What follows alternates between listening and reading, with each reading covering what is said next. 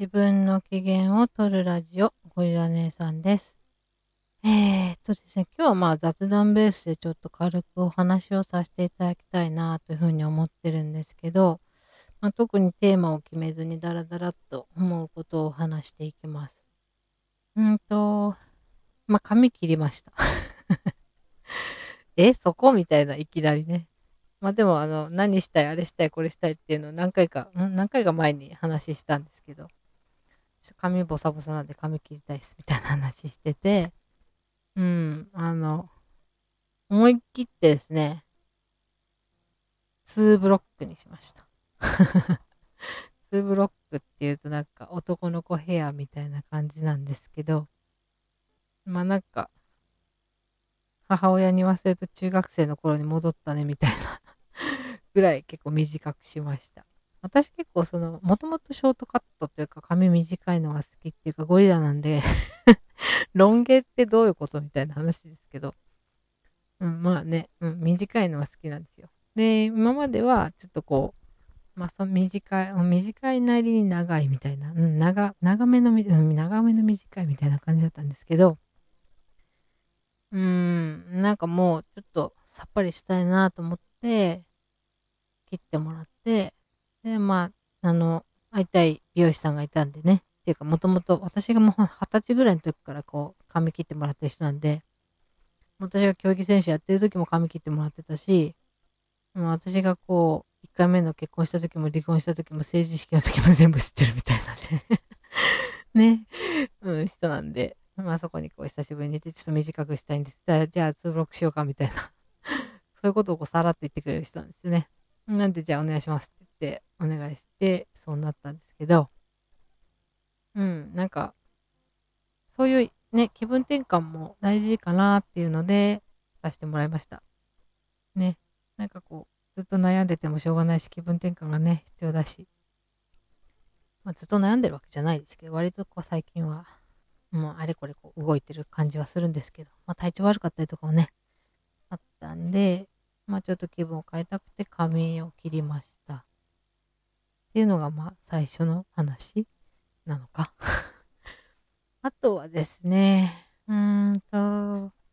まあいろんなとこでこう、ちょっとこう友達ともコミュニケーションとって話をしてるんですけど、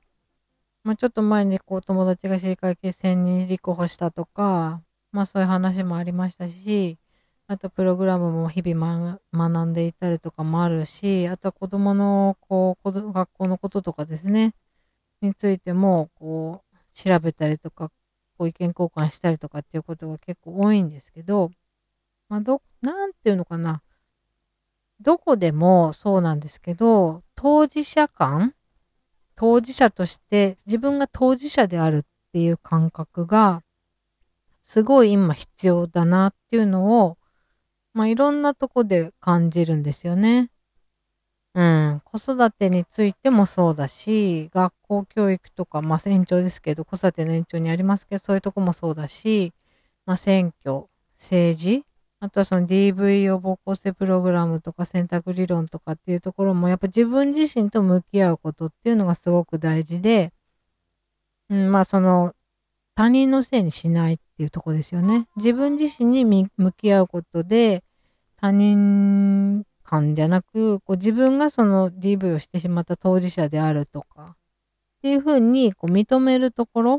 自分がどうにかしないと物事は動かないよっていうところにこう、着目ができないと動かないし、あとはそのいつまで経ってもこう何でもそうですけど人のせいにしてるうちは、うーん、あんまりこういい結果は得られないなっていうのがどこでもそうかなっていうふうに思いますよね。で、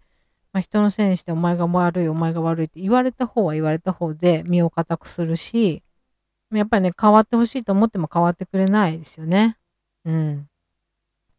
それはこう、いろんなところでこう、感じることです。なので、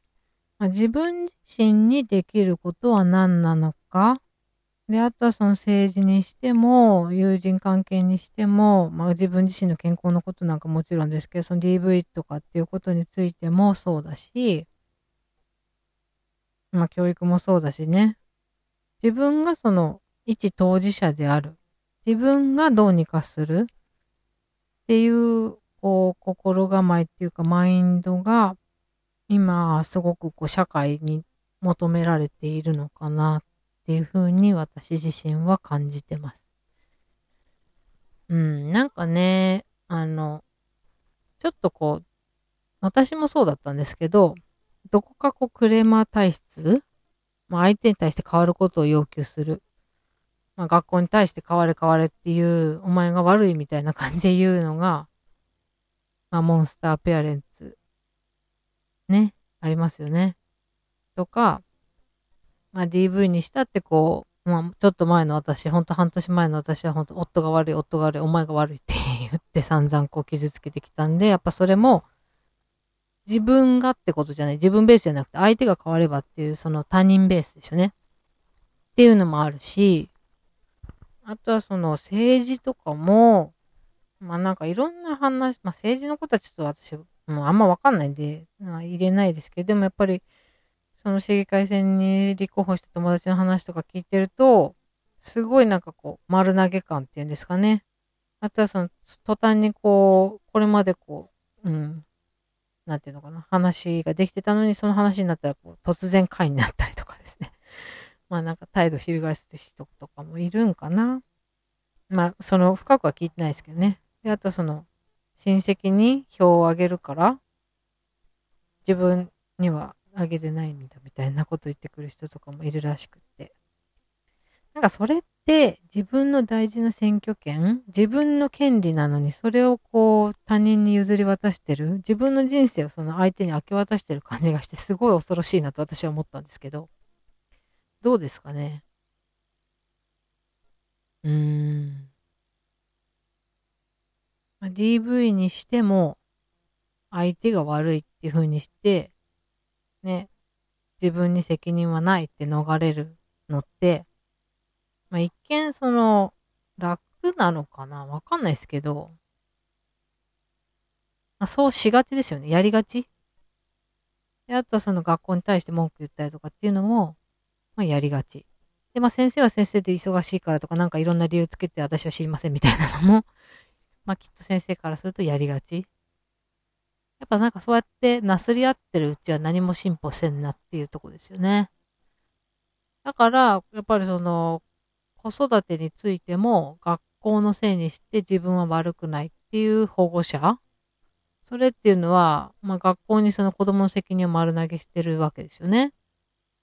でも丸投げされた子供の方はどうかっていうと、うん、どう思ってるのかなっていうか、そんな親を見てどう思うのかとかね。またま仕事についても、まあ、一生懸命頑張ってるけれども、うん、ね、何のために、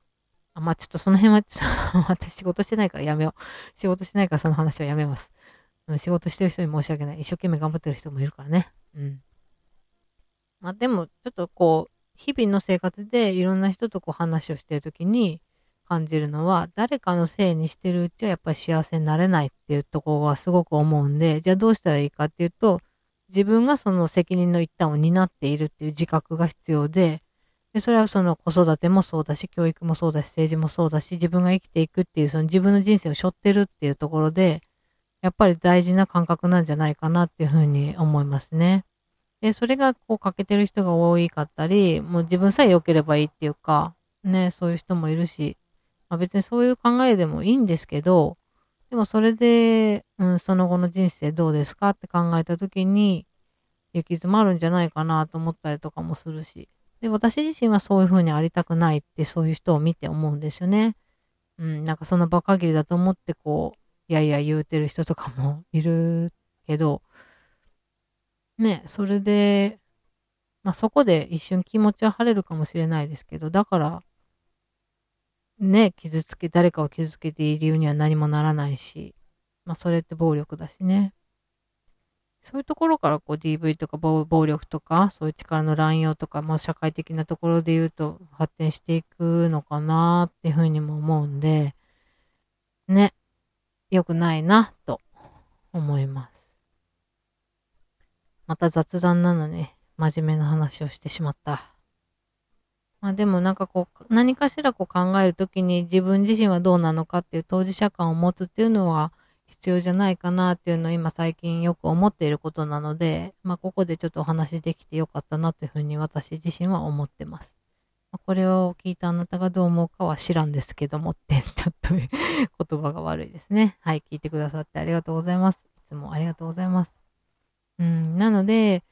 うん、ね、より良い